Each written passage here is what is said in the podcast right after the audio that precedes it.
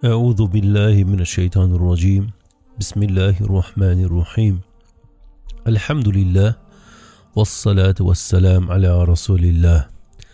السلام عليكم ورحمة الله تعالى وبركاته. منا إلا نجش في السنة الحمد لله dass wir nach einer langen Zeit wieder einmal zusammenfinden können und heute über ein sehr, sehr wichtiges Thema sprechen können, nämlich die Akhira. Die Akhira und dessen Wert, dessen Stellenwert, dessen Position, dessen Einfluss im Leben des Muslims. Nun, wie wir auch in den letzten Reihen und Teilen immer wieder auf eins hinaus wollten, nämlich wir wollen nicht einfach die Säulen des Imans aufzählen, sie beschreiben, Wissen darüber haben, was sie sind, sondern wir wollen, dass diese Säulen des Imans Einfluss auf unser Leben haben. Denn wenn diese keinen Einfluss auf unser Leben haben, sondern vielleicht in einer in einem Kurs in der Moschee auswendig gelernt werden und dann man von dem nichts im Leben des Muslims sieht, dann wird uns dies nicht weiterbringen. Und das ist leider heutzutage sehr, sehr weit verbreitet. Die Lage der Muslime ist deswegen so fatal, weil die Säulen des Imans im Leben des Muslims leider keinen Platz gefunden haben iPhones haben Platz gefunden, Vermögen, Geld, Häuser, Reichtum, ja sogar Haram-Pakete, nicht nur Haram-Dinge, ganze Haram-Pakete, von Sina über Zinsen bis hin zum Alkohol Platz gefunden haben im Leben des Muslims, aber leider die Säulen des Imans, das was einen Muslim ausmacht, noch immer keinen Platz gefunden haben. Und wir wollen mit Allahs Erlaubnis dazu beitragen, dass wir Muslime die Säulen des Imans, nämlich Iman an Allah haben, Iman an seine Engel haben, Iman an seine Bücher haben, Iman an seine Propheten haben, Iman an die Akhira haben, an den jüngsten Tag haben und Iman an das Schicksal haben, sei es gut oder schlecht. Im Alltag des Muslims, der Muslima, ganz egal in welchem Jahr oder Jahrhundert wir leben, zu sehen sind. Meine edlen Geschwister im Islam, heute wollen wir über die Akhira sprechen. Egal welchen Muslim wir da draußen danach fragen, ob er an die Akhira glaubt oder was die Akhira, also das Jenseits, also das Leben nach dem Tod, für ihn bedeutet, so wird er sagen, dass er gerade für dieses Leben danach gerade jetzt auf dieser Dunya lebt. Schauen wir uns aber seine Hochzeit an. Schauen wir uns aber sein Verhalten an. Schauen wir aber, woher er sein Geld verdient und wo er es ausgibt. Schauen wir ihn im Verhalten gegenüber seiner Frau, sie im Verhalten gegenüber ihren Ehemann an. Schauen wir, wie sie ihren Nachbarn behandeln. Schauen wir, was sie sich so den ganzen Tag anschauen, so werden wir sehen, dass es eigentlich eher gar nicht danach ausschaut, als würden sie für das Jenseits leben, sondern viel mehr, als würden sie für die Dunja leben. So Dunja verrückt, so Dunja infiziert, wie wir gerade sind, meine edlen Geschwister, war keine Generation vor uns. Das müssen wir an dieser Stelle erwähnen. Und so einfach die Religion zu praktizieren oder die Religion zu lernen, zu lehren wie jetzt, war es noch nie aber dennoch ist es leider keine andere Generation in der gesamten islamischen Geschichte, ähm, die so verrückt nach der Dunya sind, die so für die einfachsten und sinnlosesten und bedeutungslosesten Dinge dieser Welt die Achira, ihre Achira, ihr Jenseits verkaufen. Unser Ziel ist es heute, das Jenseitsbewusstsein des Muslims äh, wieder mit bisschen Vitaminen stärken. So wie wir es in anderen Folgen auch getan haben, dass wir, wenn wir Akhira sagen, wenn wir Jenseits sagen, wenn wir Paradies, wenn wir Jahannam sagen, dass der Muslim sich nicht nur für zwei, drei Sekunden entweder freut, wenn er das Paradies hört, oder sich fürchtet, wenn er die Hölle hört, aber danach wieder nichts mehr damit zu tun hat. Nicht so ist, sondern wir wollen, dass er seine 24 Stunden, sogar seinen Schlaf, sein Essen, sein Trinken, sein Sitzen, seine Art und Weise, wie er redet, wie er zuhört, wie er Geld verdient, wie er Geld ausgibt, wie er seine Hochzeit veranstaltet, wie er sogar, wenn jemand verstorben ist aus der Familie, wie er dies gestaltet, ob er wirklich daraus eine Lehre zieht oder ob er eine Halle mietet und Kebab und Baklava für die ganzen Familien ausgibt. Wie er dieses Achira in sein Leben widerspiegelt. Wir wollen, dass er, auch wenn es nicht ganz hinkommt, auf die Achira so inne hat, wie die Sahaba es hatten. Wir wollen es schaffen, dass wir ein Leben gemäß ähm, der Achira führen.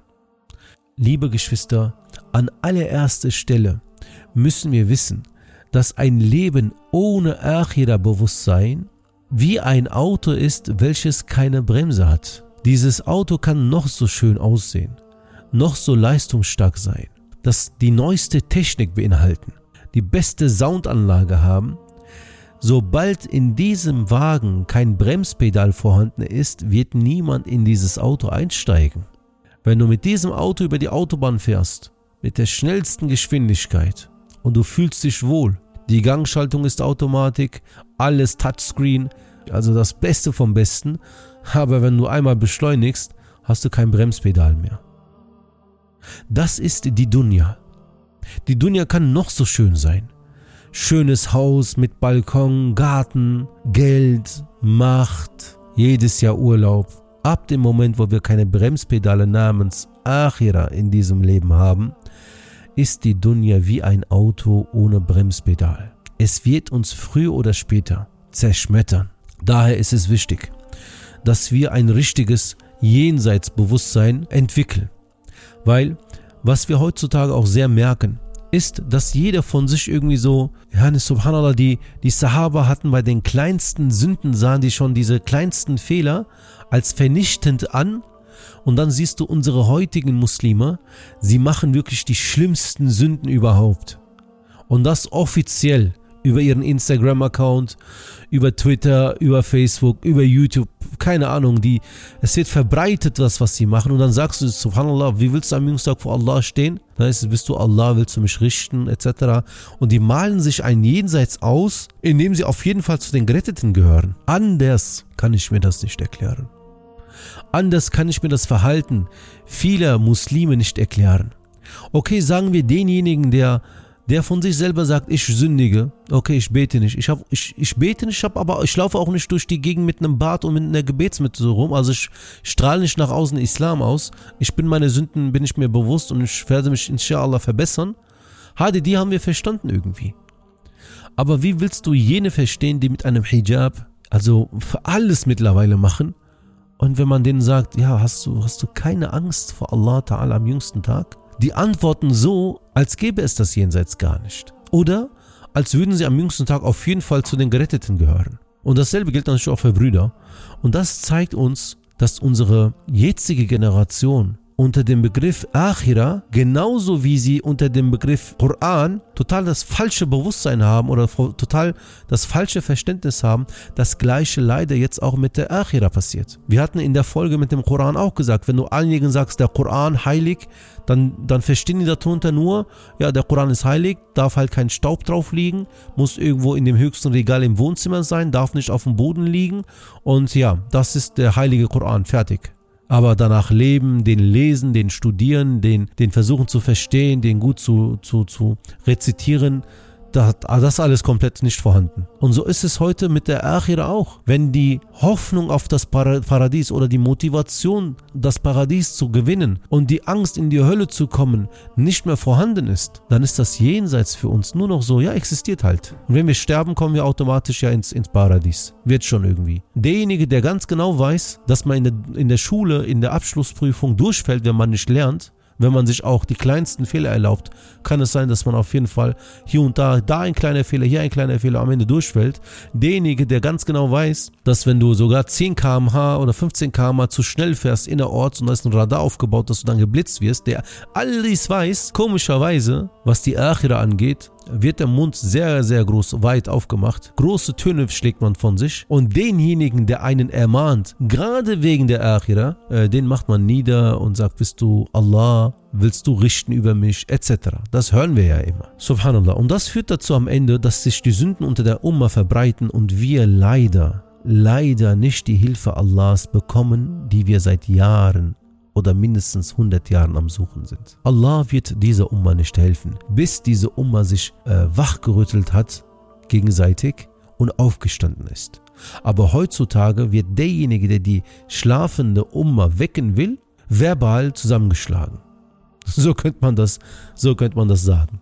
Nun, wir haben gesagt, dass die Dunya wie unser Auto ist und die Akhira die Bremspedale ist. Was ist damit gemeint? Wenn wir auf dieser Dunya leben und dann kommt ein Jobangebot, in dem wir aber mit Zinsen handeln müssen, dann müssen wir auf die Bremse drücken und das ist die Akhira, die dann bei uns sofort zum Vorschein kommt und sagt, stopp, auch wenn du hier 2000 Euro mehr verdienst, da ist etwas, was Allah Ta'ala verboten hat. Und wenn du dieses Verbot mit deinen Füßen tretest, wirst du auf diesen Füßen im Jenseits in die Hölle geschleppt. Das muss vorhanden sein. Ja, unsere Hoffnung, dass wir ins Paradies kommen, ist riesengroß, aber unsere Angst, ins Höllenfeuer zu kommen, ist auch riesengroß. Riesengroß. Wenn diese Furcht vor dem Höllenfeuer verschwindet, dann kannst du den Menschen nicht mehr stoppen. Gerade in der heutigen Zeit, der alle Möglichkeiten hat, Haram im Gesamtpaket zu begehen. Er braucht nur nicht mal rauszugehen. Er kann mit seinem Smartphone alles machen. Er muss nicht in die Spielothek. Er kann von seinem Handy aus wetten. Er muss nicht in die Disco oder in die Bar. Er kann auch von seinem Handy aus alles Mögliche machen. Er muss nicht mal raus in die Kneipe, um Alkohol zu trinken, kann von seinem Handy aus Alkohol nach Hause liefern lassen. Alles kann er machen. Zinsverträge kann er abschließen. Er kann, er kann mit einem Handy, kann er lästern und das in einer Sekunde 500-fach, 1000-fach, 500.000-fach. Was er so mit seinem Mund nicht machen könnte, woher soll er 50.000 Menschen sehen? Das heißt, Gerade in der heutigen Zeit, wenn wir die Bremse namens Akhira und vor allem die Jahannam, das Höllenfeuer nicht vor unsere Augen sehen, Brüder und Schwestern, was soll uns noch bremsen? Und subhanallah, ich merke immer wieder, dass die Menschen, ja, wenn du ein, zwei Sätze ein bisschen, härter sprichst und nur ein bisschen die Hölle, das H von, also den Buchstaben H von der Hölle erwähnst, dann wirst du schon, oh, der spricht so hart, der spricht so hart. Daran merkst du, dass die Menschen sich ein, ein Achira selber ausgemalt haben, was nur aus Paradies besteht wahrscheinlich und den Koran wahrscheinlich nie gelesen haben oder sehr, sehr selten oder sehr, sehr lange her, dass sie ihn gelesen haben. Weil es stört die. Es stört die Menschen, wenn du von der Achira redest, wenn du von einer Bestrafung redest, weil das, das, äh, die sind schön am Sündigen. Wie willst du denn jetzt sagen, dass derjenige, der Sina begeht, in einen Topf reingeschmissen wird, wo Millionen anderer vielleicht drin sind und alle nackt sind und diese, diese Topf dann, ich sag mal, äh, mit Flammen erhitzt wird, etc. Wie willst du denen das erzählen? Und wenn du denen das erzählst, was bewegt es bei ihnen? Und wenn es bei ihnen nicht was bewirkt, wo ist der Iman an die Achira? Was ist denn Iman an die Achira? Also das Jenseits meine edlen Geschwistern, der Mensch besteht nicht nur aus Knochen, Fleisch, Adern, Organen, Körperteilen, sondern er hat auch noch eine Gefühlswelt. Und die Achira spricht vor allem zwei Bereiche des, der Gefühlswelt an. Das ist einmal die Angst und einmal die Hoffnung. Die Angst vor einer Bestrafung, die er noch nicht erlebt hat. Aber diese, dieses Gefühl, dieses, dieses, das jetzt schon zu spüren oder die Hoffnung auf die ewige Glückseligkeit wird einem Menschen nachher zu etwas führen, nämlich dass er mit seinem Körper, welche eben aus Fleisch, Knochen, Organen, Muskeln und so weiter besteht, entweder dazu führen, gute Taten zu vollbringen oder eben schlechte Taten zu vollrichten. Und je nachdem, wie stark das, das Achira-Verständnis bei dem Muslim vorhanden ist, werden diese zwei Gefühlswelten oder Gefühlsbereiche, Hoffnung und Angst ihn dazu führen, dass er sich von Haram entfernt und zu Halal sprintet. Okay? Das heißt, je nachdem, wie stark die Achira bei mir ist, desto mehr Angst habe ich vor der Hölle und desto höher ist meine Hoffnung oder meine Motivation für das Paradies, Taten zu vollrichten. Wenn die Achira nicht so stark vorhanden ist, dann ist die Furcht vor dem Höllenfeuer weg, dann ist Zins kein Problem, dann ist Sina kein Problem, dann, ist, dann sind diese Disco-Hochzeiten kein Problem, dann ist halbnacktes Rumlaufen kein Problem, dann ist jedes Wochenende eine andere Frau klarmachen kein Problem. Also die Sündenliste kann ich aufzählen bis morgen, ist alles kein Problem. Wenn die, die Achira, dieses Achira-Verständnis schwach geworden ist, dann ist auch die Hoffnung und mit der Hoffnung zusammen die Motivation für das Paradies auch gering. Was soll dich dann motivieren? Morgens um 4 Uhr, während alle anderen am Schlafen sind, aufzustehen, für Allah, Allah anzubeten. Was soll dich dann motivieren? Im Monat Ramadan, welcher heutzutage in der jetzigen Zeit mit dem Sommer immer wieder sehr nah am Sommer ist und somit in dieser Hitze so 30 Tage lang bis 9 Uhr, 9.30 Uhr zu fasten. Was soll dich motivieren? Was soll dich motivieren? Dass du stets die Wahrheit sagst und äh, niemals lügst. Was soll dich motivieren? Geduld bei so heftigen Prüfungen dieses Lebens zu zeigen. Was soll dich motivieren, wenn es nicht das Paradies ist? Das heißt, jemand, der, ich sag mal, bei schwierigen Zeiten total untergeht, man darf das jetzt nicht so falsch verstehen, aber zeigt eigentlich, dass sein Iman an die Akhira nicht so stark ist. Denn sonst wüsste er, dass Nuh a.s. auch auf dieser Welt gelebt hat und viel heftigere Prüfungen hatte, aber trotzdem durchgehalten hat. Dass Ibrahim a.s. ins Feuer geworfen wurde, aber er Geduld hatte dass Yusuf a.s. von seinen eigenen Brüdern hintergangen wurde und er so gesehen den Tod überlassen wurde und er trotzdem geduldig geblieben ist. Warum all diese Dinge? Die Achira ist da. Das heißt, wenn du Bruder, wenn du Schwester, wegen dem Ehemann, wegen den Kindern, wegen den Schwiegereltern, was auch immer, heftige Prüfungen hast und du untergehst, dann wisse, du musst an deinem Iman, an die Achira arbeiten. Und ebenfalls, wenn derjenige, dem es super geht, keine Probleme, Job läuft gut, gutes Einkommen, gutes Auto, keine Krankheiten, aktuell nichts. Wenn er keine Achira hat, also was heißt keine Achira hat, kein richtiges Achira-Verständnis, also Jenseitsverständnis, was soll ihn bremsen, dass er jetzt mit seinem dicken AMG nicht in die Disco fährt? Was soll ihn aufhalten? Was soll, ihn, was soll ihn dabei aufhalten, dass er nicht Drogen nimmt? Was soll ihn aufhalten, dass er kein Alkohol trinkt? Was?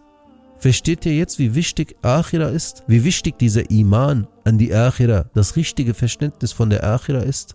Nämlich von dem, ich könnte eventuell in die Hölle gehen und ich könnte eventuell in das Paradies eingehen, ist. Es ist sehr, sehr wichtig. An dieser Stelle ist es auch wichtig zu verstehen, warum es überhaupt eine Achira gibt als warum es ein Jenseits gibt. Und um das auch zu verstehen, muss man erstmal den Sinn dieses Lebens verstehen. Warum existiert eine Dunya? Warum leben wir auf dieser Dunya 60, 70, 80, 90, 100 Jahre? Und wenn wir uns dieses Leben anschauen, haben wir mehr Prüfungen, mehr Sorgen, mehr Trauer als glückliche Momente. Und warum sterben wir dann? Und warum gibt es eine Auferstehung? Und warum gibt es ein Jenseits?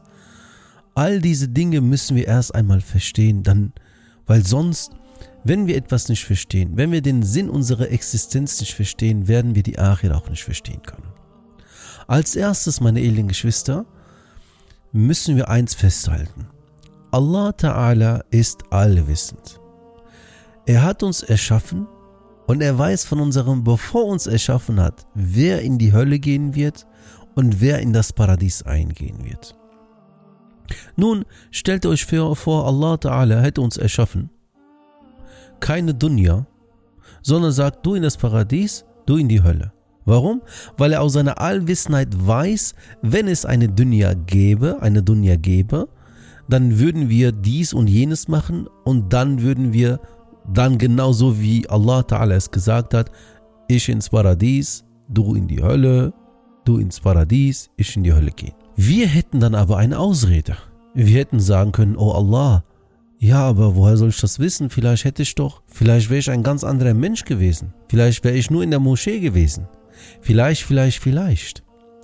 Und damit dieses vielleicht am jüngsten Tag keine Gültigkeit mehr besitzt, damit der letzte von uns noch nicht mal eine Ausrede hat, damit kein einziger von uns eine Ausrede hat, wurde dieses große Universum mit all den Galaxien und den Planeten und den Sternen erschaffen, diese Dunja erschaffen, dieses komplette System erschaffen, damit du lebst, du dann stirbst und du am jüngsten Tag selber weißt, warum du jetzt ins Paradies gehst oder möge Allah Ta'ala uns bewahren, wir in die Hölle gehen. Nicht nur, dass er die Dunya so erschaffen hat, sondern er hat sie mit seinen Gaben gefüllt und die Gaben Allahs, subhanahu wa ta'ala, sind unzählig. Wir könnten sie nicht aufzählen, es sind so viele Dinge. Und in diesem Leben, eben damit jeder gerecht behandelt wird am jüngsten Tag, bekommt jeder auch noch von Allah Ta'ala über äh, die Propheten, äh, gibt er den Gläubigen oder den Menschen, gibt er die Botschaft, dass wir nicht einfach so leben, sondern dass jeder Atemzug von uns zur Rechenschaft gezogen wird und am jüngsten Tag eben es das Paradies oder die Hölle geben wird. So gesehen könnte man auch die Schule als Beispiel bringen. Die Schule ist unser Diesseits und das Leben nach der Schule ist das Jenseits. Die Schule ist dafür da, dass man hingeht, dass man lernt, dass man lehrt, vielleicht dem einen oder anderen Mitschüler hilft, dass man hat dort Regeln, man hat dort so gesehen Gebote, an die man sich halten muss. Und derjenige, der sich eben an seine Gebote hält, der sich für die Prüfungen vorbereitet und diese Prüfungen eben weil er weiß, dass das Leben nach der Schule wichtig ist, die Prüfungen dementsprechend angeht, ernst nimmt, wird auch dementsprechend im im Leben nach der Schule erfolgreich sein. Der Schüler, der dorthin geht, der, der zwar die Schulregeln kennt, aber im Unterricht nicht mitmacht, die äh, Beine vielleicht auf den, auf den Tisch stellt, ja, sich vielleicht über ein Handy einfach Videos anschaut, während der Lehrer was erklärt, ähm, während die Prüfung ähm, ja stattfindet, er vielleicht, keine Ahnung, mit dem Handy am Zocken ist, etc., sich gar nicht vorbereitet, nicht ernst nimmt, zwar weiß, dass das Leben nach der Schule ernst zu nehmen ist, wichtig ist, er das vielleicht schon tausendfach gehört hat, aber er einfach nicht danach handelt, es ist wohl klar, dass solch einer im Leben nach der Schule nicht so wirklich erfolgreich sein wird. Und so ist es eben mit dem Leben auch. Wir sind hier, wir haben Gebote, an die wir uns halten müssen. Wir haben Prüfungen und diese Prüfungen, was eben in diesen Prüfungen drankommen könnte, lernen wir aus dem Koran und aus der Sunna des Propheten sallallahu Es wird Menschen geben, denen das alles egal ist, obwohl sie es wissen. Und es wird Menschen geben, die werden sich dran halten, die werden sich bemühen. Und dementsprechend werden sie natürlich im Jenseits einen Ausgang haben. Je nachdem, wie ernst du das Leben nach der Schule nimmst, dementsprechend wird dein Verhalten während der Schulzeit sein. Je nachdem, wie ernst du das Leben nach der Dunya nimmst, also die Akhira, dementsprechend wird dein Verhalten auf dieser Dunya sein. Demzufolge, wenn ich in deinem Leben kein Gebet sehe, wenn ich in deinem Leben keinen Hijab sehe, wenn ich in deinem Leben keinen, kein Fasten erkenne, dann ist das für mich ein Zeichen, Bruder. Dann ist das für mich ein Zeichen, liebe Schwester, dass die Akhira bei dir leider noch nicht so ernst genommen wird, wie sie genommen werden sollte. Und inshallah, nach diesem Podcast wird sich das bei dir verändern, beziehungsweise wenn es vorhanden ist, wird sich das bei dir, bei mir, bei uns allen, inshallah, noch stärker erkennbar machen.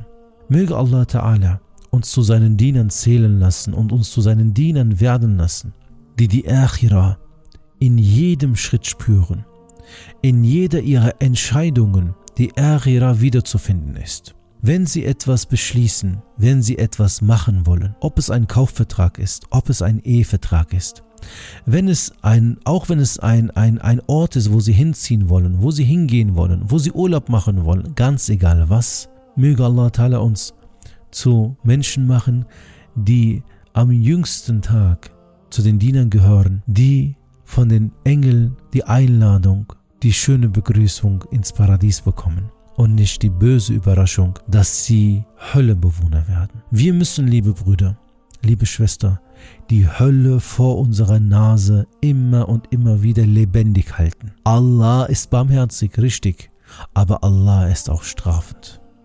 Es gibt das Paradies, richtig, aber es gibt auch Jahannam. Gibt es. Können wir nicht verleugnen. Wir können nicht so uns ein, ein, ja, nee, die Dunja hat Sommer und hat Winter hat Wärme und hat die absolute Kälte, hat Gesundheit und hat die tiefste Krankheit.